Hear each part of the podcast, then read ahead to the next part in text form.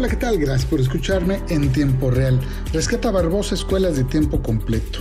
De momento, dijo la secretaria de la CEP, Delfina Gómez, de momento puede causar inquietud o, ¿por qué no?, molestia. Esto dijo cuando justificó la cancelación de este programa tan importante en el país. Sin embargo, en respuesta, 13 estados de la República, entre ellos la Ciudad de México, ya dijeron que no van a esperar a que la secretaria recapacite, sino que absorberán los costos y mantendrán el programa de sus entidades. El viernes pasado, el gobernador de Puebla, Miguel Barbosa, anunció que su gobierno se hará cargo de los costos de este programa, que además es benéfico para miles de familias. Después de haber planteado a la secretaria reconsiderar su decisión de cancelarlo, en su cuenta de Twitter el mandatario dio a conocer.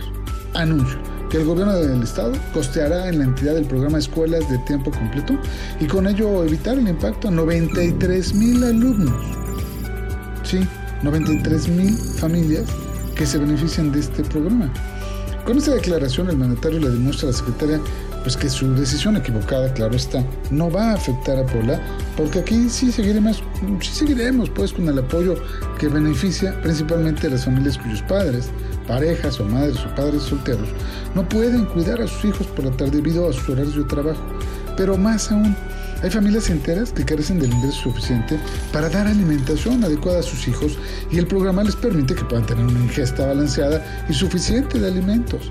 ¿Por qué si hay un programa eficiente, la secretaria se empeña en echarlo abajo? Ella asegura que porque hay necesidades en otras escuelas, pero eso es falso. Si hay una inadecuada ejecución del presupuesto de mantenimiento en las escuelas, será una responsabilidad de la administración de la SEP, no de las familias. Finanzas sanas, gobierno honesto, en beneficio de los que menos tienen, terminó el tuit del gobernador. Esta aseveración remarca el hecho de que cuando se ejercen adecuadamente los fondos, pues alcanza para más. Es una pena que la titular de la SEP federal, cuya oficina central se supone que está en Puebla, pierda de vista el beneficio de las familias y demuestre permanentemente su incapacidad para dirigir el monstruo administrativo y académico que representa la institución impulsada por José Vasconcelos, quien de ver esta realidad se volvería a morir. Muchas gracias, nos escuchamos en tiempo real.